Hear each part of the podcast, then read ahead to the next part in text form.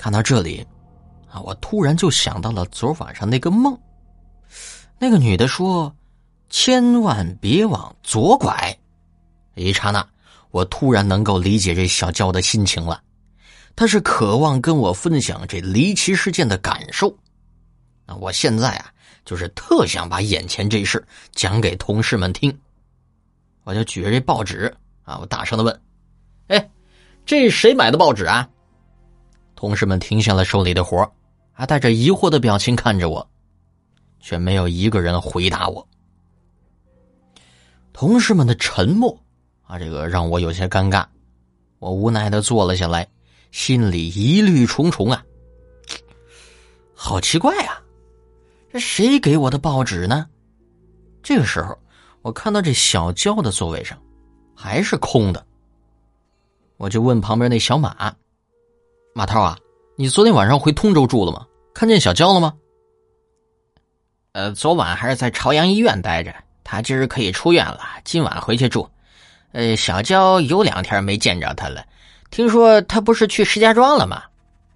这小马说的那个要出院的他啊，就是他认识了四五个月的女朋友，也是湖北人，在家私立幼儿园当幼教老师。我不安的说道：“他是跟刘总一起去的，可是你看总经理室刘总在那儿的呀。”那我就不知道了，要不你进去问问刘总。说着，这小马开始忙活自己的事儿，仿佛小娇跟他一点关系都没有。啊，这家伙还真够格的。我正琢磨着编个什么理由去总经理室，这个时候，这前台的小林从财务室出来，走过我的桌前，对我说道：“你知道小娇出车祸了吗？”“呃，不知道啊。”他他怎怎么样了？还活着吗？严重吗？我都语无伦次了。亏你们还住一块呢，也不打电话问问。我是听财务王姐说的，刚才刘总让他准备三万块钱现金，说小娇和孟师傅出车祸，现在都住院了，让王姐拿现金是来处理这事儿用的。哎，小林说的这个孟师傅是公司的司机啊，给刘总开车的。这次他们仨呢是开着奥迪 A 六出去的。我赶紧拨打了这个小娇的手机，那电话马上就通了。小娇，你出车祸了吗？伤得重吗？在北京住院吗？我那语速很快很急，不过我知道啊，他能够听得懂。我没事，昨天出的车祸，孟师傅受了点伤，我们现在在河北黄骅市的医院，一会儿去交管局录口供，可能下午我就回北京了。咱们回去再细说。啊，听他这说出的话呀，是有气无力的。一整天我都没心思工作。下午大约四点半的时候，小娇进了办公室，好像真的没有受伤，只是显得很疲惫。给我根烟。他走到我跟前对我说：“我很奇怪，这不抽烟的他，怎么要烟了？”于是我们来到办公室外的走廊吸烟处，我递给他一根烟，帮他点着，我也点着一根。看着他这笨拙吸烟的样子，我想笑。到底怎么回事？撞车了？嗯，跟你说，你又不信，很邪。你还没说呢，我信什么呀？快说，到底怎么了？昨天早上不到六点。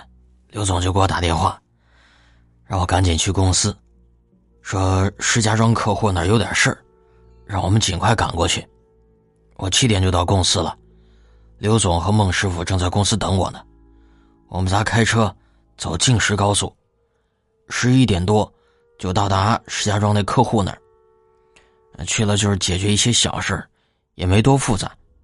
下午快两点，这客户就请我们吃饭，不到四点。我们就往回走了。路上，那个刘总说：“顺便去趟黄华，有客户好久没见了。”于是我们走石黄高速，一路都挺顺畅的。大约在五点四十五分左右，我们在离黄华高速出口不到四公里的地方，就突然那车子就震动了一下，然后就翻车了。车子在空中。旋转的三百六十度，然后重重的砸在地面上，那车子前边还冒起了白烟幸好当时这周围也没有车，否则要是撞上的话，估计我们几个全报销了。就在这个时候，后边来了一辆黑色的丰田轿车，车上下来俩人，他们就帮我们从那个车窗里爬了出来。当时这车门有点变形，打不开，在路基边上还帮我们报了警。刘总又借他们那个手机通知了黄华的客户，因为怕这车爆炸，我们就躲得远远的。没过多久，交警跟救护车也都来了。我们才从车里拿了各自的东西，坐上救护车去了医院。嗯，孟师傅头部跟左手有伤，那因为他没系安全带。刘总系了安全带了，我是就坐在后排，所以我俩没有受什么伤。我就是感觉有点胸闷。孟师傅有种呕吐感，嗯，这估计是那个轻微的脑震荡，需要在观察室再观察一宿。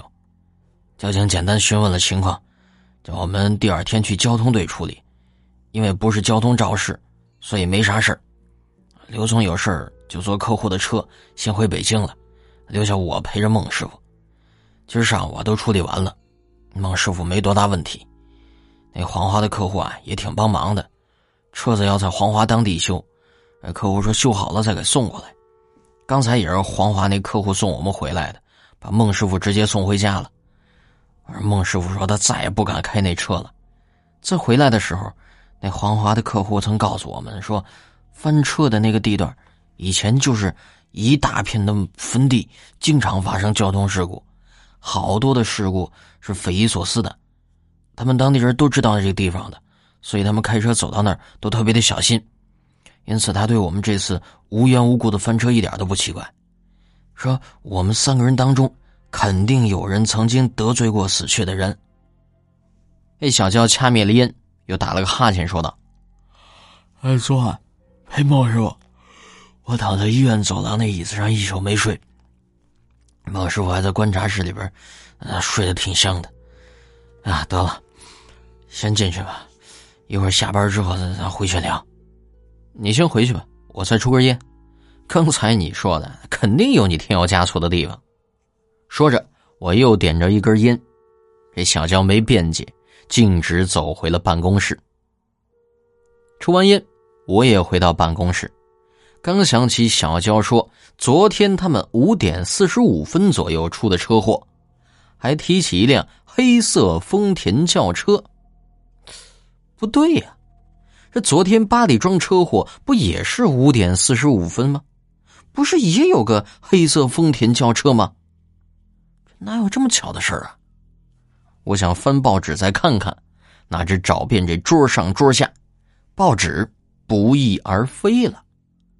真是见鬼了！